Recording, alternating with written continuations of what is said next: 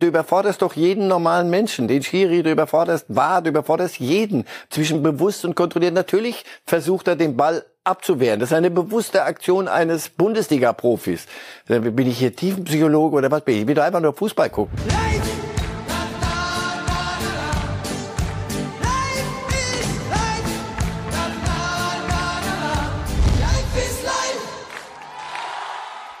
Da jubelt der Superstar Mahomes von den Kansas City Chiefs. Super Bowl gewonnen, weil dieser Schuss von Harrison Butker hineinging.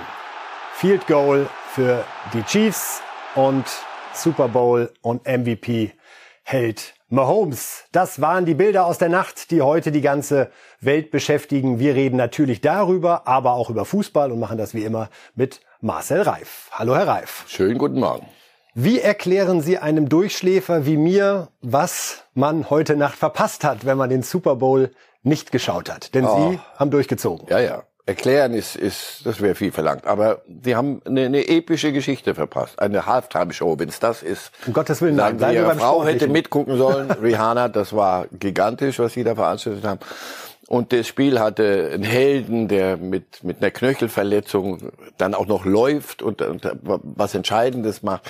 Also dieses Ding hatte alle, alle, alle Facetten, die diesen Sport so unfassbar attraktiv machen. Und bei der Nationalhymne vor dem Spiel weint, die wird gesungen und dann weint der Coach, der Chefcoach von den Philadelphia Eagles Rotz und Wasser, weil er von den Emotionen so, bei uns wenn die Hymne bei einem Fußballspiel pfeifen wir ein paar Schwachmaten und wenn Helene Fischer in der Halbzeit singt, dann ist auch Riesenzirkus da, haben die Leute ihren Spaß gehabt. Also, das war ein großes Sportereignis, die Zuschauer wissen, was ihr Job ist, die da unten, er, Patrick Mahomes, wissen, was sein Job ist.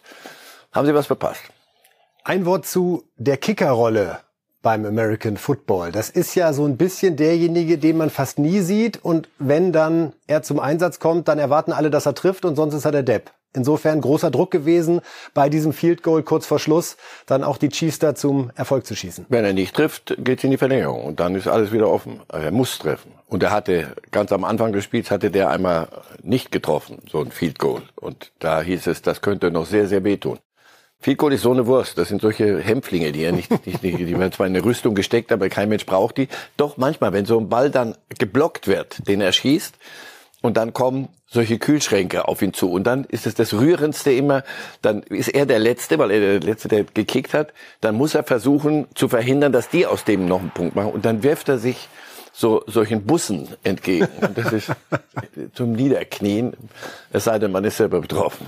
Also herzlichen Glückwunsch an die Kansas City Chiefs zum Triumph beim Super Bowl und wir machen uns jetzt sozusagen auf die Suche nach dem Mahomes der Champions League 2023 in indirekter Weise, wenn es dann ein bisschen später hier natürlich um den Europapokal geht, der in dieser Woche im Mittelpunkt des Interesses steht. Wir fangen aber an mit der Aufarbeitung des Bundesliga-Wochenendes und da freuen wir uns, dass wir uns weiter den Themenslot Bayernjäger gönnen dürfen. Und wir schauen mal auf die Tabelle, wie sie aktuell aussieht nach jetzt 20 Spieltagen und sehen, klar, die Bayern sind Erster, aber nur einen Punkt vor Union und nur drei Punkte für Dortmund. Und da darf man wirklich noch von Meisterkampf sprechen. Wie ist das möglich, dass sehen wir jetzt gleich auf einer zweiten Grafik, die wir für Sie vorbereitet haben, liebe Fußballfans, die Kalenderjahr-Tabelle 2023. Und da wird deutlich, woher dieser Meisterkampf kommt, lieber Herr Reif, nämlich aus diesem Jahr. Dortmund und Union, fünf Spiele, fünf Siege und die Bayern zwar ungeschlagen, aber nur neun Punkte geholt und insofern konnten Union und Dortmund sechs Zähler aufholen. Herr Reif, wenn die Saison so begonnen hätte, wie wir es jetzt hier im Kalenderjahr 2023 sehen, Wäre dann was gegangen, weil ich weiß, es ist schwer, sie in Richtung Bayern wirklich ich, Meister zu kriegen. Aber so aber ein Start, ich, ich mach doch schon mit, dass wir Meisterkampf haben. Aber jetzt nochmal, wenn denn, aber jetzt auch nochmal in Konjunktiv zum, zurück zum Saisonbeginn. Ja, wenn es alles so gelaufen wäre, dann wäre der Teufel ein Eichhörnchen und dann aber dann wäre auch mehr Unruhe bei den Bayern gewesen, bevor wir jetzt gleich das Hier und Jetzt wechseln. Sie noch mehr Unruhe. Das dürfen Sie laut sagen, ja. Du hattest ja jetzt das Gefühl, wenn wir gleich Nagelsmann hören, du hattest ja jetzt das Gefühl, die Welt ist untergegangen. Dabei haben die das gemacht, was die Bayern-Jäger am meisten ärgern muss. so ein Spiel, das wirklich nicht, nicht dolle war von Bayern gegen Bochum. Also das gewinnst du halt 3-0, putzt den Mund ab und sagst, Kinder, wir müssen uns um Paris kümmern. Also das müsst ihr schon verstehen. Das kann nicht immer so, so hier so ein Spektakel sein. Das sind die Dinge, mit denen du Meister wirst. Und das gefällt den anderen nicht, glaube ich. Gut, wir ignorieren einfach das, was Sie gerade gesagt also genau, haben. Das, hat, das stimmt. machen nicht. erst noch mal den Meisterkampf richtig heiß und wollen uns anhören, ja, was Urs Fischer sagt, der ja mit Union bei RB Leipzig gewonnen hat und damit eben den fünften Sieg im Kalenderjahr 2023 in der Bundesliga geschafft hat. Und sein erster Satz bringt es schon auf den Punkt. Der Wahnsinn äh, geht weiter. Ich würde es mal so äh, beschreiben äh, neues äh, Saisonziel äh, würde ich ja vorgreifen. Äh, da werde ich mich, äh, ich glaube, mit der Mannschaft äh, zusammensetzen, nicht nur das Trainerteam, sondern es geht dann auch um den gesamten Verein und entsprechend werden wir dann auch dieses gewünschte neue Ziel entsprechend kommunizieren. Also wenn Urs Fischer über Wahnsinn redet, hört sich das so an, Herr Ralf. Nein, nein, nein, das ist die schlimmste. Ich habe mir gedacht, Pep Guardiola ist der Schlimmste im Umgang mit Journalisten. Das ist viel schlimmer. Also der bedient alles. Er sagt, ihr wollt doch jetzt hören, dass das Wahnsinn ist. So, der Wahnsinn geht weiter. Und dann Pause, feigst und danach noch äh, neue Saison zieht. Ich werde mich mit der Mannschaft zusammensetzen und dann werden wir euch, weil der wusste, jetzt kommt das, aber müssen Sie jetzt sich ein neues Saisonziel definieren. Machen wir, machen wir. Aber ich setze mich mit der Mannschaft zusammen. Die, diese, diese Zusammenkunft möchte ich mir mal vorstellen. Kinder, was machen wir? Sollen wir den Meisterkampf ausrufen oder was sollen wir hier machen? Also, der hat die so weit erzogen, dass die sagen, wollen wir nicht Fußball spielen am Wochenende, einfach versuchen, drei Punkte zu holen. Also der führt uns alle vor mit seiner stoischen Zürcher Ruhe. Was ist das realistische Saisonziel für Union? Das, was, was übrig bleibt. Das, was die Bayern liegen lassen, wenn die Bayern, äh, wenn es dann noch enger wird in der Champions League, sich noch mehr mühen müssen durch die Tundra und die Steppe der Bundesliga, dann werden sie da sein, offensichtlich. Also ich warte doch schon, ehrlich gesagt, seit vielen, vielen Wochen, dass jetzt irgendwann mal der Wahnsinn nicht weitergeht. Aber sie spielen ihr Ding runter und dann treffen sie, schießen sie Tore, die du gar nicht schießen kannst, geht dann doch rein und dann. Sehen Sie Union auf Augenhöhe mit Dortmund, was die Verfolgerrolle betrifft? von, vom Kader nicht, von der, von den finanziellen Möglichkeiten nicht, auch von der, von der sportlichen Brillanz nicht sondern sie machen ihr Ding. Das, den sie dazu lassen, die sich nicht treiben. Und er schon mal gar, Urs Fischer schon mal gar nicht. Einfach nicht. Sie müssen uns mit niemandem vergleichen. Vergleichen Sie uns doch einfach, wenn am nächsten Wochenende, ich weiß nicht, gegen wen Sie spielen, gucken wir nachher, ich hab's vergessen, wird abgepfiffen und danach können wir doch wieder ganz neu reden. Und so ziehen die das durch. Das nervt alle anderen, weil die sagen so, pass auf, jetzt reicht's aber. Jetzt macht mal Platz, weil jetzt kommen wir, jetzt Eintracht und, und alle, die jetzt sagen, pass auf, Champions League Plätze, das kann doch nicht euer Ernst sein. Darauf sagt Urs Fischer, der Wahnsinn geht weiter. Der Joker-Wahnsinn geht weiter bei Borussia Dortmund. Beino Gittens hat jetzt getroffen in Bremen und es war bereits das zehnte Joker-Tor in der Bundesliga, wie hinterher auch Trainer Edin Terzic nicht ganz ohne Stolz angemerkt hat. Ja, das ist die Qualität des Kaders. Ähm, das ist das, was wir jetzt mehrfach betont haben. Ich meine, wir diskutieren ja jetzt häufiger über die Aufstellung äh, vor, während und nach den Spielen. Ähm, wir haben es immer wieder betont, es wird Jungs geben, die das Spiel für uns starten, Jungs, die das Spiel für uns beenden und Jungs, die das Spiel für uns entscheiden.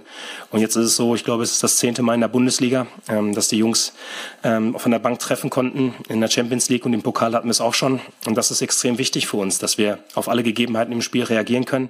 Wir machen uns vor dem Spiel, einen Tag vorher die Gedanken, gehen alle Szenarien durch, was passiert, wenn wir in Führung gehen, was passiert, wenn wir in Rückstand geraten, was passiert, wenn wir ein Mann mehr sind, ein Mann weniger sind.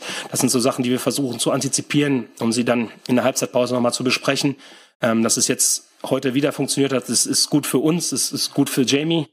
Also Edin Terzic spricht über das Vorempfinden verschiedener Situationen, um dann schnell reagieren zu können. Wir wollen Sie noch mal aufmerksam machen, liebe Fußballfans, auf eine Szene, die sich abgespielt hat bei diesem Dortmund-Sieg Mokoko. Der musste nämlich verletzt frühzeitig raus und wurde dann begleitet von Mats Hummels, Herr Reif. Wie haben Sie diesen Moment erlebt? Äußerst bemerkenswert weil die Diskussion werden wir ja in absehbarer Zeit wir führen und wenn nicht, werden es andere tun. Was ist mit Hummels? Jetzt haben sich ja Schlotterbeck und Süle da etabliert in der Innenverteidigung. Was ist mit Mats Süle? Abstellgleis. Und dann würde unser einer sagen, das wird darauf ankommen, wie er seine Rolle definiert. Er wird immer noch Spiele kriegen. Und was macht er in der Zwischenzeit? Macht er den Club kaputt, indem er Zirkus veranstaltet oder subtil hintenrum irgendwelche Dinge dreht? Oder er steht, weil er ja der Kapitän Nummer eins ist, er, Nummer zwei nach Reus, er steht an so einer, in so einem Moment von der Bank auf und kümmert sich um so einen 18-, 19-Jährigen, der gerade offensichtlich wieder aus einer Verletzung kommend wieder eine Verletzung fängt und begleitet den ein Stück. Herbergs Vater, das ist nicht mal ein weicher Faktor, das ist ein knallharter Faktor, weil die anderen sehen das ja. Die Mannschaft sieht es, der Trainer sieht es. Das war ein großer Moment, das war großer Sport von, von Mats Hummels. Mats Hummels also mit einer großen Geste außerhalb des Platzes. Auf dem Platz überragend Julian Brandt, der ja 2019 von Leverkusen kam. Seitdem ist man nicht so richtig schlau geworden aus ihm. Wie gut wird das jetzt mit ihm und dem BVB? Jetzt läuft's gerade. Auch dazu hören wir einmal den Trainer Edin Terzic. Jule hat sich im Laufe der Saison extrem entwickelt, ist einer unserer konstantesten Spieler, er ist komplett fit, er ist immer einer der laufstärksten und er ist natürlich am Ball extrem wichtig für uns. Und ähm, heute hat Jule auch die letzten Worte gefunden, bevor wir die Kabine verlassen haben. Ähm, und äh, das hat er auch richtig gut gemacht. Da hat man gemerkt, dass er heute vorweggehen will. Deshalb, wir sind sehr zufrieden mit der Leistung von Jule, aber natürlich auch mit der, der Gesamtmannschaft.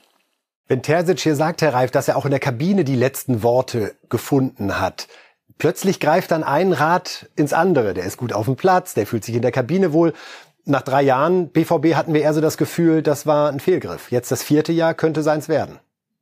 Wir reden über Julian Brandt, oder? Absolut. Dem, mit dem ich vor, vor drei Jahren, glaube ich, abgeschlossen habe. Ich sag mal auf, das ist doch lächerlich. Einer, der so unfassbar gut kicken kann. Das ist einer der begabtesten Fußballspieler, die wir in der Neuzeit bei uns haben in Deutschland. Eine Wurst, die sich versteckt auf dem Platz, der dann mal ab und zu irgendwas mit der Hacke macht, aber der Rest ist ja oft nicht Bundesliga-tauglich. So weit war ich inzwischen. Ich habe gesagt, pass auf, da habt ihr euch richtig vergriffen und komm, lass ihn irgendwo hingehen, wo er, wo er im Zirkus auftreten kann. Jetzt, wenn du dem zuhörst, wenn du den siehst auf dem Platz, Mario Götze musste nach vielen Problemen äh, einen Umweg über Eindhoven machen, große Runde. Der hat sich in, in Dortmund durchgebissen. Und für, auch für die Dortmunder spricht, dass sie bei all dem, was sie da sonst so hatten, an ihm festgehalten haben und den nicht vom Hof gejagt haben. Also das, von dem haben sie was. Und das hat sich äh, bewährt, da mal ein bisschen Ruhe zu bewahren. Und für ihn super, wie einer gegen sich selbst und gegen seine Lethargie und gegen seinen Schönwetterfußball spielen, irgendwann mal da die, die Kurve kriegt. Überragend. Sechs Tore und vier Vorlagen sind es jetzt in dieser Bundesliga-Saison. Und insofern zeigt Julian Brandt das, was er kann, was sich Dortmund von ihm erhofft. Dortmund ja dann am Mittwoch in der Champions League gegen Chelsea werden wir am Ende der Sendung im Rahmen der Tipps von Marcel Reif dann nochmal thematisieren, was die Engländer gerade so für vor allen Dingen Probleme haben, denn da ist Chelsea an dieser Saison ganz vorne. Ja, jetzt das Spiel, was uns alle elektrisiert, seit es ausgelost worden ist. Paris Saint-Germain mit Messi, Neymar, Mbappé gegen den FC Bayern München. Am Dienstag das Hinspiel in Paris, dann am 8. März das Rückspiel in München. Und Marcel Reif hat es gerade schon angedeutet, dieses 3 zu 0 gegen Bochum macht die Konkurrenz richtig fertig, weil wenn man schlechte Spiele 3-0 gewinnt, dann ist das eigentlich für den Meisterkampf ein gutes Zeichen. Trotzdem war Julian Nagelsmann alles andere als zufrieden, wie er hinterher auch erzählt hat, denn es ist aufgefallen, er war nur sehr, sehr kurz in der Pause bei der Mannschaft. Bitteschön. Ja, hallo Herr Nagelsmann. Wenn wir das von der Pressetribüne aus richtig gesehen haben, haben Sie weite Teile der Halbzeitpause nicht in der Kabine, sondern im Stadion Innenraum verbracht, am iPad und mit Fonzie Davis gesprochen. Wenn Sie da erklären könnten, warum Sie sich dafür entschieden haben und gesagt haben, das ist in dem Moment wichtiger und vielleicht auch, äh, wer die Halbzeitansprache in der Kabine übernommen hat, wie das abgelaufen ist. Ich habe die gemacht, wie immer. Es wird es unter meiner Amtszeit nicht geben, dass irgendjemand anders in der Halbzeit spricht zur Mannschaft. Habe ich gemacht. Ich habe nur keine Szenen gezeigt, weil ich ähm, heute nicht das Gefühl hatte, dass es äh, sinnvoll ist, Szenen zu zeigen, sondern wir haben über ein paar andere Dinge gesprochen. Das war aber in 1,30 abgetan. Da bin ich raus, habe ein paar Szenen am iPad angeguckt, habe von Sie noch ein paar Dinge erklärt, was wir in der zweiten Halbzeit besser machen wollen. Aber die Halbzeitansprache habe ganz mal ich gemacht. Was danach noch passiert ist, weiß ich nicht. Ich denke, dass der eine oder andere Spieler sich auch noch zu Wort gemeldet hat, hoffentlich. Und ähm, aber es war, war schon wie immer mein Job. Es war sein Job, Herr Reif, den er diesmal offenbar sehr, sehr kurz nur ausgeführt hat. Also er war kurz in der Kabine, hat ein paar harte Ansagen gemacht, hat hinterher dann nochmal gesagt, so reicht es gegen Paris nicht. Ist das jetzt gerade Taktik von ihm gegenüber der Mannschaft, um da richtig so Widerstände zu setzen und dafür zu sorgen, dass keiner so zu selbstsicher in dieses Spiel geht? Oder wie sehen Sie Julian Nagelsmann jetzt gerade in dieser für ihn ja auch sehr, sehr wichtigen Phase als Trainer? Ja, ja, und das ist ja nicht nur dieses Spiel, sondern da hatten wir die, die Neuer-Geschichte und vieles drumherum. Dann die, diese, wir haben uns ja vorhin die Tabelle angeguckt, der, der dieses Jahres. So sechs Punkte verhühnert. Äh, was wird er Ihnen in der Halbzeit gesagt haben? Ihr habt sie wohl nicht alle. So. Klärt das oder wollt ihr so weiterspielen? Also auf die Art gewinnen wir weder gegen Paris, noch wisst ihr was, wir gewinnen auch heute nicht. Und wisst ihr was, die anderen gewinnen. Habt ihr keine Lust, Meister zu werden? Sagt mir Bescheid. Wenn es so ist, dann müssen wir uns was Neues überlegen. Szenen, Szenen zeigst du, wenn du, wenn du ganz konkrete taktische Dinge ändern willst. Ich glaube nicht, dass da groß um Taktik ging, sondern Einstellung. Und ja, überlegen, aber auch ja, wieder eine Chance verhühnert, wieder so das, was zu diesen drei Unentschieden geführt hatte. Und da dachte er, das hätten wir jetzt, glaube ich, überwunden. Das hätten wir verstanden. Guck mal auf die Tabelle, die anderen, Dortmund, vor allem, Union werden wir mal sehen, aber Dortmund, die siehst ja, die kommen. Wir können so nicht weitermachen. Und dann machten die offenbar erste Halbzeit so weiter. Das hat genutzt. Das war der richtige, richtige Ansatz.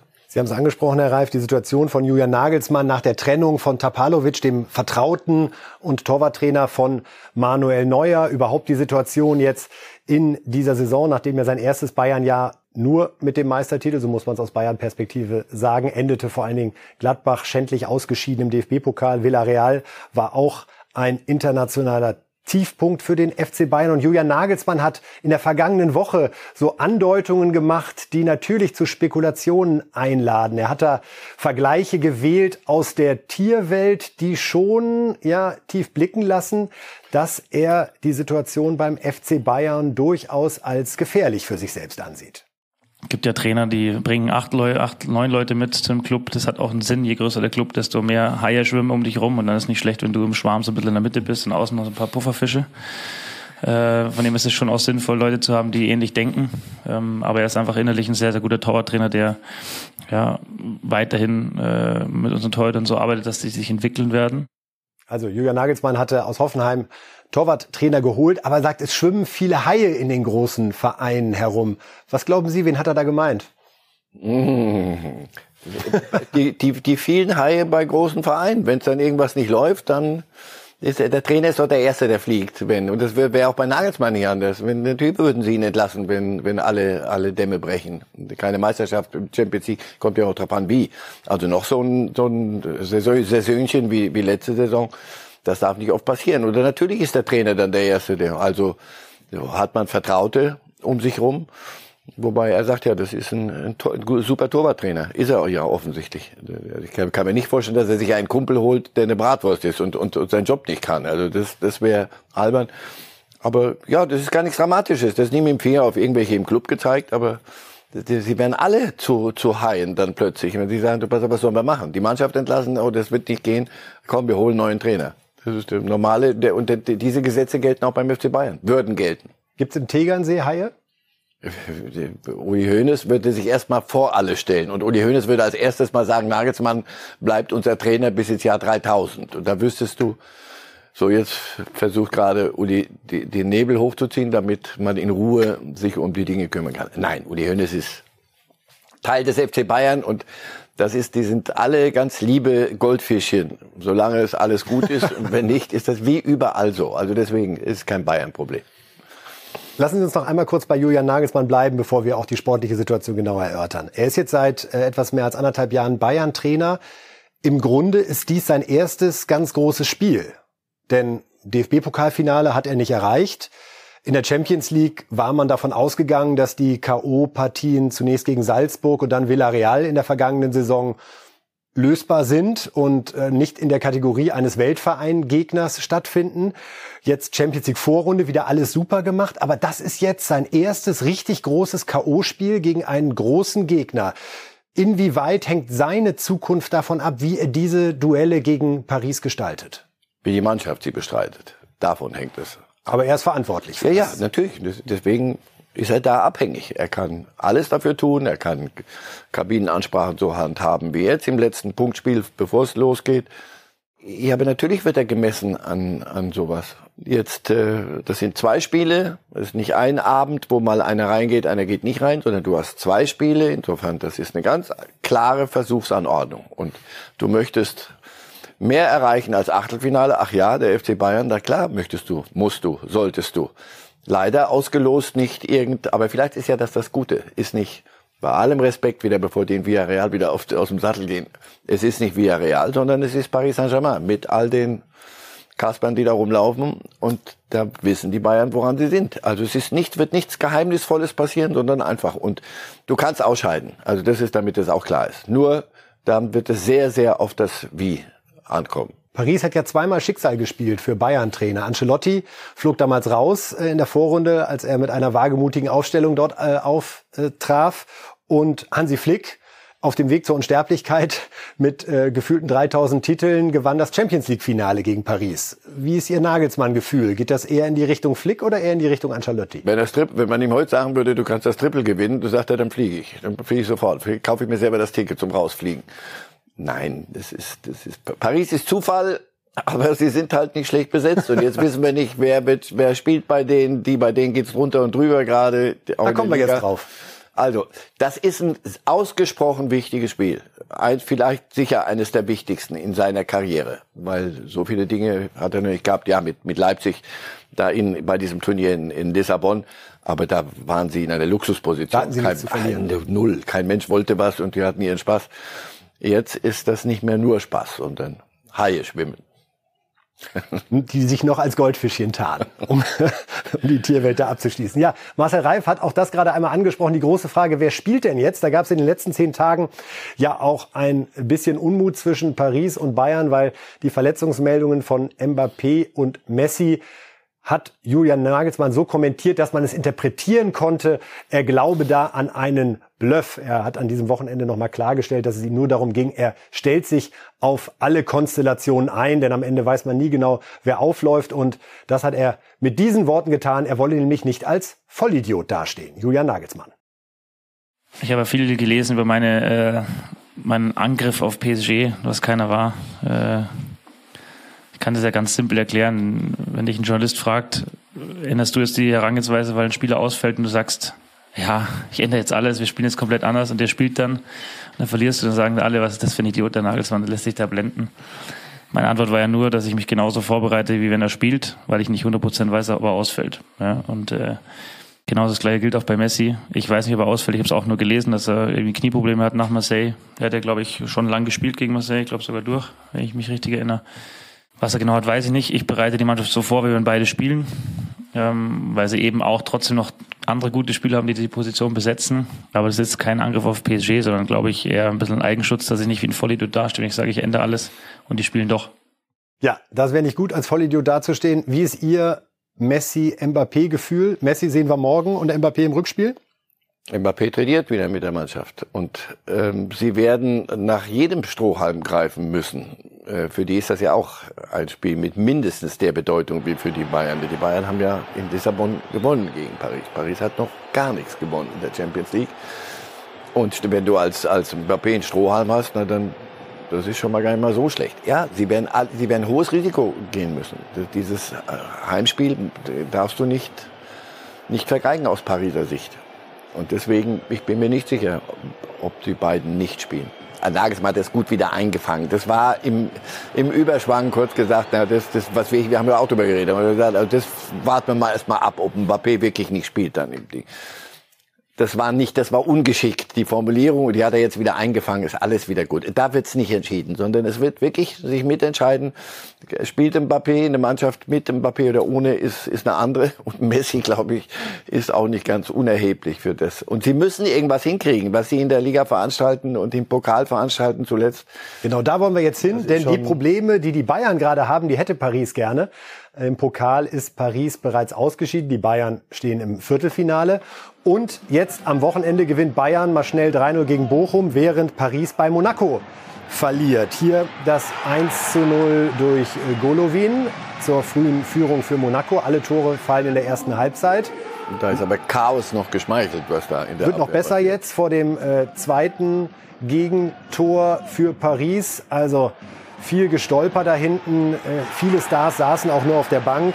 Also Ben Yedda ist es hier, der das 2 zu 0 erzielt für Monaco, den Club von Nübel. Sie wissen, da war doch was. Der hat aber gar nichts zu tun. Insofern alles easy. Jetzt kommt der Uli Hoeneß Gedächtnisspieler gleich ins Spiel beim Anschlusstreffer für Paris. Wer ist es wohl? Klar, Bernat. Bernhard. Sie erinnern sich. Hier seine Vorlage.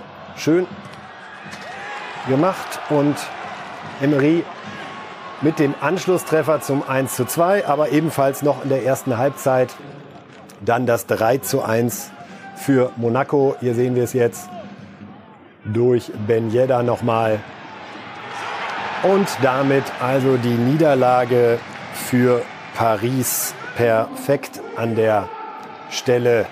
Also maximal schlechte Vorbereitung für das große Spiel gegen Bayern. Hier sehen wir den Trainer Galtier, der diese Niederlagen natürlich zu verantworten hat und sich hinterher geäußert hat. Und wen wird's überraschen? Er macht sich Sorgen. Ja, ich mache mir Sorgen. Wenn ich das nicht tun würde, wäre es sehr ernst. Euh, Natürlich gibt es Wut aktuell, aber in schwierigen Momenten muss man zusammenstehen.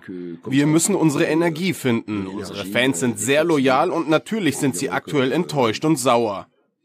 nos supporters, qui sont de fidèles supporters, qui sont en colère, déçus Aber wir benötigen sie in der Vorbereitung auf Bayern. Sie können uns Kraft und Energie geben. euh, pour euh.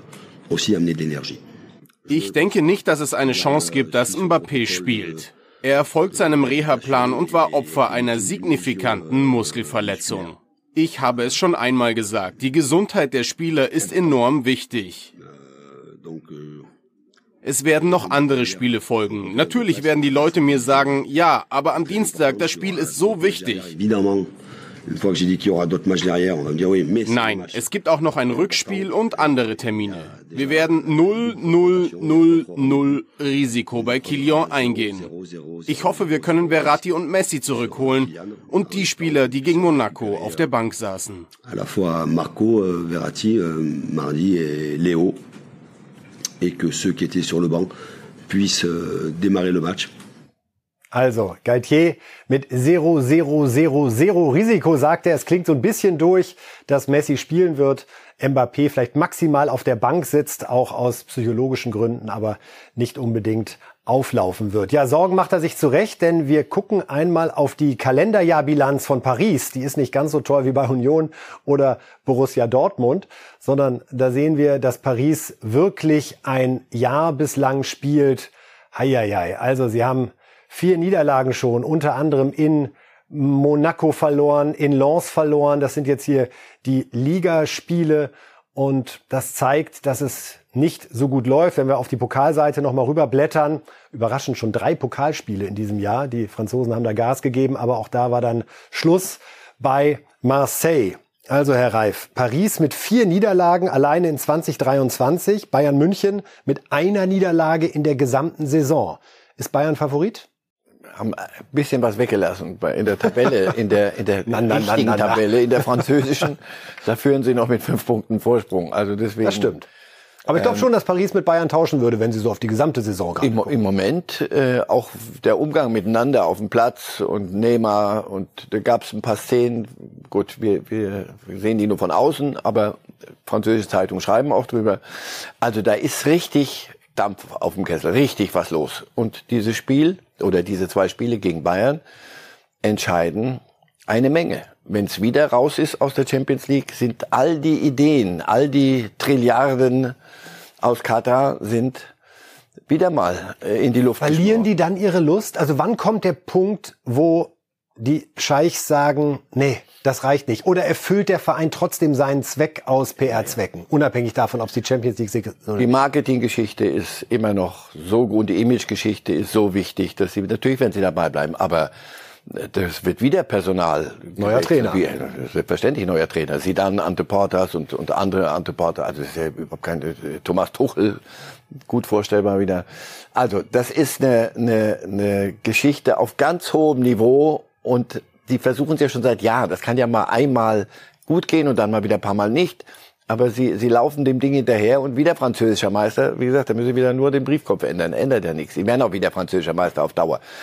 Aber das wird's, daran wird's nicht gemessen werden. Insofern, ja, da ist richtig was auf dem Papier bei diesen zwei Spielen. Jetzt im Achtelfinale der der Champions League. Weil der Trainer das gerade angesprochen hatte, den Streit, die besondere Situation mit den Fans. Wir haben da Bilder, die Sie vielleicht so noch nicht gesehen haben, wie äh, Kim Pembe am Ende versucht, Kontakt als Pariser Junge aufzunehmen zu den Fans, aber trotz Megafon gar nicht richtig durchdringt, sondern gleich wieder die Empörung der mitgereisten Fans ihm da entgegenschlägt. Ordner müssen da Fans zurückhalten. Also großer Frust bei den Fans nach dem Pokal aus bei Marseille, jetzt diese Niederlage bei Monaco. Also, es also ist Ausscheiden gegen Marseille sehr, sehr ist der falsche Gegner. Das wäre so, wenn die Bayern gegen Dortmund ausgeschieden wären. Das mögen die gar nicht. Mbappé ist eingewechselt worden, die letzten zehn Minuten. Er war der Einzige, der hinging. Die anderen haben sich sofort wegge, äh, ver, verdingst, haben die sich sofort in die Kabine, gingen nicht zu den Fans. Und dass die den Hals haben, Monaco ist ein Stück weg von Paris. Also die fahren da ein bisschen durch die Gegend an so einem Abend. Ähm, Also auch da, die, die Fans, und die sind in Paris wichtig. Also wenn die richtig mal sauer werden, naja, Sauer. also das spricht einiges für die Bayern. Gut, Ah, mit der Stimmung gehen wir doch raus. Die Klasse von Paris spricht auch ein bisschen für Paris. Wir Ja, die Fans von Paris sehen. sind sauer und in äh, Deutschland sind fast alle Fans sauer, nämlich auf den VAR. Und wir haben mal so einen ganz schnellen Zusammenschnitt verschiedener Trainerstimmen. Sie merken, es brodelt. Das bringt sie in Stimmung. Für mich eine klare Fehlentscheidung. Es war ein, ein entscheidender Fehler. wird für mich in meinen Augen auch enteiert, Kann ich null nachvollziehen. weil ich einfach sage, es macht den Fußball kaputt. Äh, Da blickt wirklich äh, kaum mehr einer durch. Also da scheinen sich alle einig zu sein und Marcel Reif und ich werden, vermute ich, in den Chor mit einstimmen, wenn wir über die beiden Szenen dieses Wochenende sprechen. Letzte Woche haben wir uns ja schon aufgeregt darüber, dass es drei Minuten 50 gedauert hat, um zu erkennen, dass hier eine unklare Situation vorherrscht. Insofern kein Grund, eine getroffene Entscheidung zu widerrufen. Jetzt hatten wir einen VAR-Elver bei Freiburg gegen Stuttgart, angebliches Foul von Sagadou. Auch das dauerte sehr, sehr lange. Und klar, eine Berührung sieht man eigentlich bei jedem Zweikampf und dort wurde sie dann so gewertet, dass sie entscheidend für den Sturz gewesen sei. Bruno Labbadia hat hinterher sehr, sehr klar gemacht, was er vom VAR erwartet und was nicht und dass es so eben keinen Sinn macht. Der Fahr ist dafür eingesetzt worden, dass krasse Fehlentscheidungen äh, verhindert werden. Und wenn Sie die, die, die Handbewegung des Schiedsrichters gesehen haben beim zweiten Elfmeter, dann war das ganz klar kein Elfmeter, hat er gesagt. Ähm, ich glaube, wenn Sie die Szene sehen, ist, da werden fünf sagen, okay, es könnte, könnte nicht. Also nochmal, wir reden über eine krasse Fehlentscheidung. Und dann wird er raus zitiert, äh, wird für mich in meinen Augen auch enteiert äh, und äh, braucht zehn Minuten, bis er die Entscheidung treffen kann. Ich finde, dann kann man wirklich das Buch zumachen. Ich habe es eben schon ein paar Mal gesagt gehabt. Und es ist nicht wegen den, äh, wegen den Entscheidungen heute, äh, sondern allgemein. Ich habe das von vornherein gesagt, selbst in den Trainertagen, ich bin totaler Gegner vom Fahr, weil ich einfach sage, es macht den Fußball kaputt, äh, äh, weil du einfach, wenn du, wenn du selber viel Videos guckst und jede Szene äh, auseinander nimmst, dann könntest du 100 Elfmeter geben, jedes Mal wieder. Ähm, also deswegen bin ich totaler Gegner. Ich finde die Torlinientechnik gut. Ich finde auch das Abseits gut. Alles andere, muss ich sagen, macht für mich den Fußball kaputt. Bruno Labbadia, ganz klar. Sind wir schon so weit, Herr Reif, dass der VAR, so wie er derzeit eingesetzt wird, den Fußball kaputt macht, anstatt ihm zu helfen? Den Fußball wird gar nichts kaputt machen. Der, der ist ja viel zu stark, der wird uns alle überleben. Schadet. Ja, schade. Mir ist beschädigt den Spaß jedenfalls. Und ich kann, Bruno Labbadia folge ich ein ganzes Stück. Wir müssen nur aufpassen, wenn wir jetzt die, die drei Szenen nehmen, also Stuttgart und, und Leipzig. Äh, dritte war Schalke. Da müssen wir schon unterscheiden, sauber gucken, wo je, jeweils der Punkt war. Hier Labbadia ist sehr frustriert, klar, weil sie ein gutes Spiel gemacht haben, führen 1-0 und werden dann äh, nochmal eingeholt und verlieren 1 zu 2. was, was ich bei ihm verstehe, ist, dass er sagt, der Schiri ent, wird enteiert, äh, nein, er enteiert sich selber, weil er viel zu lang braucht, um zu erkennen, natürlich war es ein Foul. Natürlich trifft er ihn und der, der Bein bleibt hängen und dadurch kommt er zu Fall. Das kannst du, wie viel Zeitlupen musst du dir angucken und wie, wie lange? Also du bist Schiedsrichter, du kennst den Sport, denke ich doch. Zwei Minuten 48 waren es ja, übrigens. und das geht nicht. Das ist, da, da hast du das Gefühl, da, da ist einer unsicher und dem kannst du noch was zeigen. Wenn es nicht klar wäre, dann ist doch gut. Dann guckst du, sagst du, nee, sorry, hilft mir nicht. Ich drehe mich um, ich habe entschieden, keine Elber, keine Elber, weiter geht's. Kann man dann streiten drüber. So ist es nicht gut. Das ist die Stuttgarter Geschichte. Bei Schalke war es richtig, also da, da gehe ich die, die Wand hoch. Also da wird ein, einmal, der war zu Recht benutzt und hilft gerade den einen und den anderen bei den Schalkern ein Handspiel einmal bei Wolfsburg ja und bei den Schalkern guckt er sich das Ding nochmal an. Das war ein klare, klar, klares Handspiel der Wolfsburger. Da greift der War nicht ein. Was macht ihr dann? Habt ihr euch dann schlafen gelegt, weil ihr einmal dran wart? Grauenvoll ärgerlich und das kann Schalke eine Menge kosten. Da geht's um, um zwei Punkte, die sie nicht geholt haben. Und das letzte, Leipzig, weiß ich nicht, das, der, ihr habt's ja nicht mehr alle. Also ehrlich, der, was ihr mit den Regeln veranstaltet. Früher war Fußball mal einfach, haben wir gesagt. Legt zwei Steine auf den Rasen oder, hinten, oder auf die Wiese, da hinten noch zwei Steine, gib mir irgendeinen Lumpen und dann machen wir ein schickes Fußballspiel. Hier sehen wir jetzt ja. diese Szene, die Sie ansprechen bei Union in Leipzig. Da ist es der Rettungsversuch von die Rettungsaktion, das schon da muss man aufpassen, wie man sie wahrscheinlich bezeichnet, um dann juristisch ja, sauber ja, zu sein, von Laiduni. Und es geht um die Frage bei diesem Hacken, Kontakt will ich ihn mal ganz wertfrei nennen, ob das eine kontrollierte Aktion ist dass es eine bewusste ist, steht außer Frage. Das ist aber seit dieser Saison nicht mehr entscheidend, sondern ist es ein kontrolliertes Spiel. Und die daran, wollen mich allen Ernstes mit auf die Reise nehmen. Also jetzt müssen wir unterscheiden nicht, zwischen, das haben die, die Regelhüter. Deswegen, da kann der Schiri nichts für. Und da kann auch der Bar nichts für an der Stelle. Ja? Sondern wenn das wirklich so ist und das eindeutig so ist, dass bestimmt wurde, und so steht das ja in der Regel. Nur das haben wir ja alles nicht richtig zur Kenntnis genommen. Ich sage, wenn einer angeschossen wird, dann ist das unkontrolliert und unbewusst und was weiß ich alles. Kein. Da bin ich noch ein, ein Stück mit bei Abseits. Aber wenn du mir hier wenn ich mich hier unterscheiden muss zwischen kontrolliert und bewusst, Leute, da kommen wir aber ins tiefenpsychologische, da Zumal ihr, man ihr ja nicht mehr ganz dicht. gewisserweise belohnt wird, wenn man es in dem Moment schlecht macht. So ist es. Also die große Frage, die hier jetzt ja ganz konkret im Raum steht, ist, Hätte man dem Union-Verteidiger zutrauen können, diesen Ball mit der Hacke zu klären, dann wäre es kontrolliertes Spiel und nur Unfähigkeit gewesen, dass es nicht gelungen ist. Und wir wollen einmal hören, Herr Reif, bevor wir weitermachen, was mhm. Marco Rose, der Trainer von RB Leipzig, dazu sagen hat, der auch gleichzeitig einen wunderschönen Vergleich und eine Erinnerung an einen Spieler hat, der sehr, sehr wohl, sehr bewusst und sehr kontrolliert mit der Hacke spielen kann. Beim Abseits habe ich allerdings eine klare Meinung. Für mich eine klare Fehlentscheidung. Weil er den Ball nicht unkontrolliert spielt, sondern der Urs hat den Spieler wahrscheinlich geholt, weil er ein richtig guter Fußballer ist. So wie alle dort draußen übrigens äh, am Feld. Und äh, ich habe jetzt ein paar Jahre selber Fußball gespielt. Ähm, also ich hätte den Ball auch nicht getroffen. Ich hätte es probiert, aber der Spieler sieht den Ball von vorne kommen. Er weiß genau, wo er runterkommt. Der trainiert jeden Tag, manchmal sogar zweimal am Tag. Wenn die Jungs vor dem Training sich treffen, dann machen die nur solche Sachen. Im Training sehe ich nur solche Sachen. Also wir versuchen schon flach zu spielen und, ähm, äh, und dieser Spieler will den Ball kontrolliert mit der Hacke klären. Er sieht ihn kommen, er weiß, wo er runterfällt, er nimmt bewusst die Hacke, bewusst die Hacke, bewusst habe ich schon gehört, ist nicht das Kriterium. Und er will den Ball kontrolliert spielen. Ähm, René Gita kennt hier jeder. Der Torwart der mit der Hacke. Genau. Da warst du klein, siehst du? Für die, die schon, äh, die schon, die schon etwas äh, älter sind und länger. Der hat da auch eine tolle Frisur.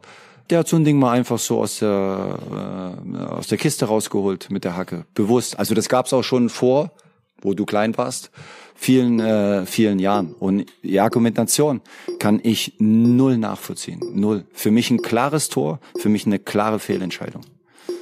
Also klare Fehlentscheidung und wir wollen die äh, Bildungsfußballlücke bei dem einen oder anderen jüngeren Zuschauer gerne schließen. René Igita, hier sehen wir, wie der als Torwart teilweise sehr bewusst und sehr kontrolliert mit der Hacke gespielt hat. Darauf äh, spielt Marco Rose also an. Bleiben wir noch einmal bei dem konkreten Fall, Herr Reif. Kann man von einem Bundesliga-Profi erwarten, dass er da den Ball vernünftig spielen kann? Was bedeuten würde, es wäre eine Fehlentscheidung, so wie hier jetzt in Leipzig agiert wurde. Oder sagen Sie weg mit bewusst und kontrolliert, wir müssen es wieder einfacher machen. Ihr seid Ball verrückt, ihr seid Gegner, wahnsinnig. Wie wollen wir, du, du überforderst doch jeden normalen Menschen, den Schiri, du überforderst War, du überforderst jeden zwischen bewusst und kontrolliert. Natürlich versucht er den Ball abzuwehren. Das ist eine bewusste Aktion eines eines eines Bundesliga-Profis. Wenn, wenn er Pech gehabt, also was, die Reise geht zu Ende an der Stelle, wenn der den richtig getroffen hätte, so und hätte den Ball, der Ball wäre zu einem Mitspieler erst gegangen, dann was, dann wäre es kontrolliert gewesen. Dann bin ich hier Tiefenpsychologe oder was bin ich? Ich will doch einfach nur Fußball gucken. Ihr seid immer ganz dicht. So mit, wenn das wirklich Regelhüter machen, dann merkst du, die, die haben viel Zeit, beschäftigen sich so lange mit mit sich selber wie mit der Handregel mittlerweile, dass sie am Ende selber nicht mehr wissen, was sie da veranstalten. Und so bringst du Schiris in die Bredouille, den, den War stellst du so zur Diskussion. Das ist Unfug. Also wir brauchen Je schneller, desto besser weg mit dem ganzen Mumpitz. Ihr habt sie nicht mehr alle. Geht mal kalt duschen und überlegt mal in Ruhe, pass auf, wo haben wir uns selber verheddert? Im Verschlimmbessern. Einfach mal wieder runter und wiedersehen. Der will den Ball da hinten spielen, weil er Abwehrspieler ist und der muss abgewehrt werden. Ob der das jetzt zu, zu 10 Prozent bewusst, zu 20 Prozent kontrolliert. Leute, sorry, ich kann ihn nicht mit. Also, der eindringliche Appell, sich die Regeln anzuschauen und möglicherweise wird es dann auch für den VAR besser, wenn Hand wieder Hand ist, wenn es Absicht ist und ja, wie man es beim Abseits formuliert, einfach der gute alte Satz, der Ball kam vom Gegner. Vielleicht trägt das ja zur Klarheit bei. Wir sind in unserem letzten Themenslot angekommen, international, und freuen uns über den neuen Clubweltmeister Real Madrid. Wir wollen uns einmal anschauen, wie sie diesen Titel gemeinsam mit Toni Kroos geholt haben.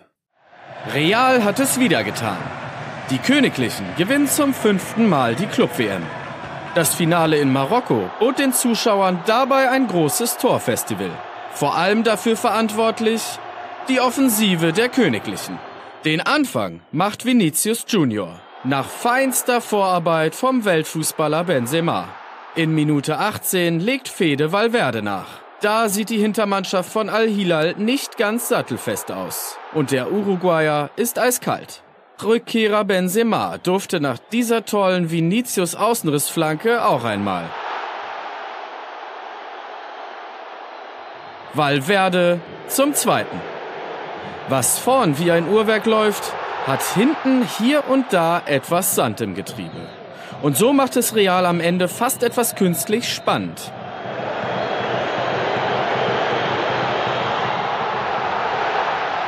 Den Deckel darf dann der Spieler des Spiels höchstpersönlich drauf machen. Vinicius Junior. Zwei Tore, eine Vorarbeit, MVP des Turniers. Die Königlichen gewinnen letztlich verdient mit 5 zu 3 und krönen sich erneut zum besten Fußballclub der Welt. Haben Sie es gesehen? Ancelotti kann noch lachen. Ja. Ist ein bisschen her. Ist ein bisschen her und ich wollte gerade sagen, zum besten Team der Welt. Ja, das beste Team der Welt muss nur jetzt ein bisschen in der Liga gucken, dass sie nicht von Barcelona richtig abgehängt werden. Das tut bitter weh. Und wenn sie so verteidigen, aber wie gesagt, solche Spiele, solches Turnier, alles ein bisschen eindampfen. Ähm, da geht's gegen Liverpool und da wirst du anders spielen müssen. Also für, für, auch für, für, für Real, das sind ganz, ganz wichtige Zeiten. Aber das schadet nicht. Das schadet so nicht. Ding. Ancelotti lächelt. Die freuen sich ja alle noch. Guck mal, das ist immer, das sind dann doch kleine Kinder, da gibt's wieder was gibt's Konfetti wieder was und ein bisschen irgendeinen Pokal und dann. Der ein oder andere Tausender wird auch den Besitzer wechseln. Jo, also. Barcelona hat in der Liga gespielt und zwar bei Villarreal. Da schließt sich der Kreis. Bayern letztes Jahr raus. Und 1 zu 0 gewonnen. Pedri ist es, der diese sensationelle Kombination abschließt. Sensationell. Das neue, das wieder mal neue, wieder mal neue FC Barcelona. Den zuzugucken. Dafür wurde früher mal Tiki-Taka erfunden als Begriff. Ja. Jetzt spielen sie es unter Xavi. Ja, aber da haben sie es gespielt im Mittelfeld, Tiki-Taka. Da konntest du Bier holen. Das ist dann die nächste Stufe. So, und hier jetzt so mal die Tore. Ja, ja, und 1-0 gewinnen, das ist wieder. Und wieder zu Null. Also wir werden das noch zum Dauerthema dieser Saison machen. Wenn ja, ja weil wir natürlich nur diese Tore sehen und dann Tiki-Taka und Tralala Hopsasa, aber Null, die Null steht. Und wir deswegen, schauen auf die Tabelle und die ist beeindruckend ja? an der Stelle, liebe Fußballfans. La Liga Real Madrid hat nicht gespielt, wie gesagt. Das macht es jetzt gerade auch nochmal unangenehmer beim Blick auf die Tabelle, weil es sind elf Punkte Rückstand auf Barca, ein Spiel weniger, also rein technisch wären es acht. Und Barcelona sieben Gegentore nach 21 Spielen. Wir haben noch nicht nachgeguckt, was äh, Saisonrekord bei Barca ist, aber ich meine, selbst zu den glorreichen Offensivzeiten hat man hinten ein bisschen mehr zugelassen, denn das hat ja schon italienische Auswüchse hier. Nur sieben Gegentore, wirklich beeindruckend. Ja, was ist in England los?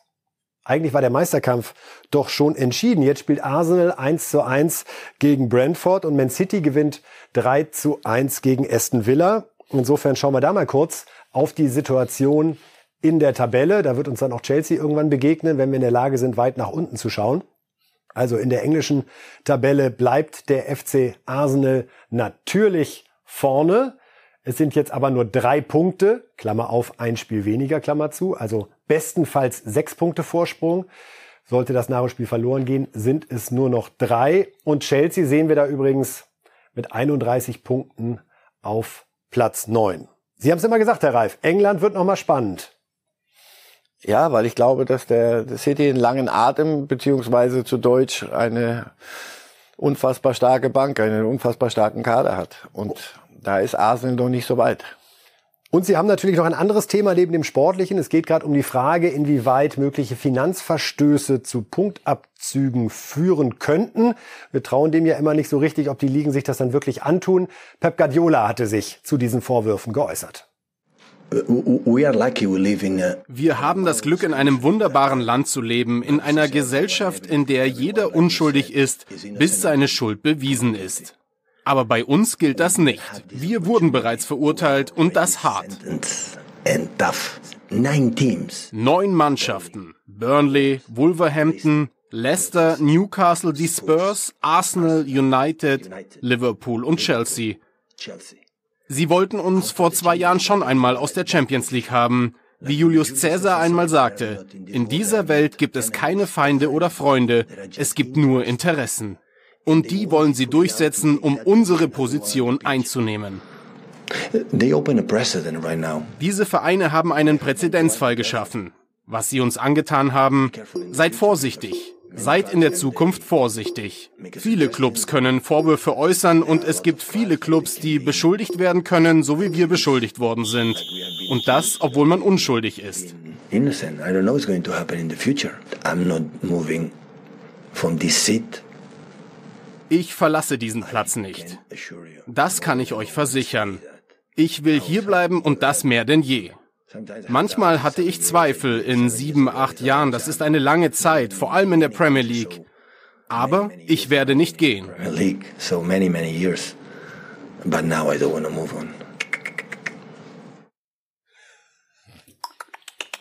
Das war ein ganz neuer Pep. Ich gegen den Rest der Welt, oder? Wahnsinn, was da alles aus ihm rausgebrochen ist und wie er da auch die halbe Premier League attackiert. Ja, ja, und vor paar Tagen hat er aber doch gesagt, in Richtung seines eigenen Clubs, wenn er mich anlügt, dann bin ich weg.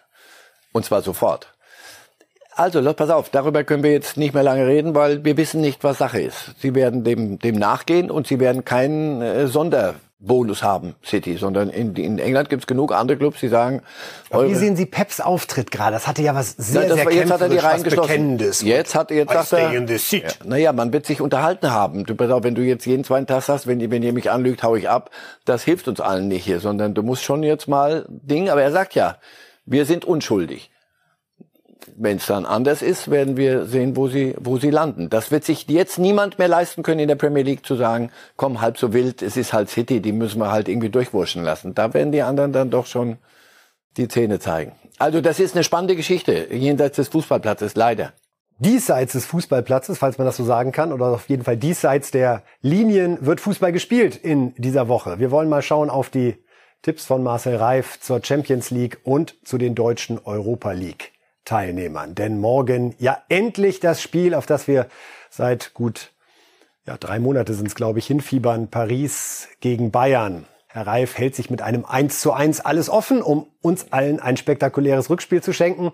AC Milan gegen Tottenham 1 zu 1. Dortmund Chelsea dann am Mittwoch 2 zu 1 und Brügge gegen Benfica 1 zu 2. Am Donnerstag dann Europa League. Die sind noch eine Runde weiter zurück. Ajax gegen Union 2 zu 0 und Leverkusen Monaco 3 zu 1. Lassen Sie uns zum Abschluss, Herr Reif, noch ein Wort zu Chelsea verlieren, die wahnsinnig investiert haben, die Thomas Tuchel gefeuert haben, als sie auf Platz 6 standen. Jetzt sind sie Neunter. Ist der Verein gerade völlig von Sinn, völlig führungslos und in einer Art Kaufpanik verfallen, um zu glauben, so könnte man eine vermeintlich verlorene Saison noch retten? Anders ist ja vieles nicht zu erklären. Und wenn du ihn, siehst, wie sie Fußball spielen, das kann ja gar nicht funktionieren. Du kannst ja nicht jeden zweiten Tag einen neuen holen für die Summen lassen wir mal weg, aber wieder einen neuen, der wieder wichtig sein soll und wieder ganz besonders wichtig. Er kommt rein, hat noch nie mit denen zusammengespielt. Das kann, also wenn wenn es dann in der Premier League so einfach wäre, auf die Art den Rest da wegzubügeln, dann hätte ich die Welt nicht verstanden. Also sie, sie zahlen natürlich den Preis für einen Umbruch, den der haben wollte, die, dieser neue Besitzer, die, die Amerikaner oder die, diese Besitzertruppe. Thomas Tuchel kommt vor Lachen nicht in Schlaf. Was ich ihm gar nicht unterstellen will. Das wird ihm wehtun, wenn er sowas sieht. Das hat mit, mit, mit vernünftigem strategischem Fußball nichts zu tun, sondern jetzt sammeln sie erstmal und der, der Graham Potter, der Trainer, muss da irgendwie was zusammenbasteln und hoffen, dass es doch irgendwie gut geht, weil am Ende wird abgerechnet und die kommen nicht in die Champions League. Mit, den, mit dem Aufwand, also da hätten sie das Geld auch spenden können. Gibt genug Anlässe. Herr Reif, das war's für heute. Vielen Dank. Nach einer kurzen Nacht ja. erholen Sie sich vom Super Bowl und genießen Sie die Champions League. Das äh, wünschen wir Ihnen auch, liebe Fußballfans. Es wird eine spektakuläre Woche mit zwei ganz großen Spielen. Paris gegen Bayern und Dortmund gegen Chelsea. Und dann Ihnen nochmal herzlichen Dank, Herr Reif. Ja. Ihnen vielen, vielen Dank fürs Zuhören beim Podcast auf eine aus deutscher Sicht erfolgreiche Europapokalwoche. Machen Sie es gut. Light!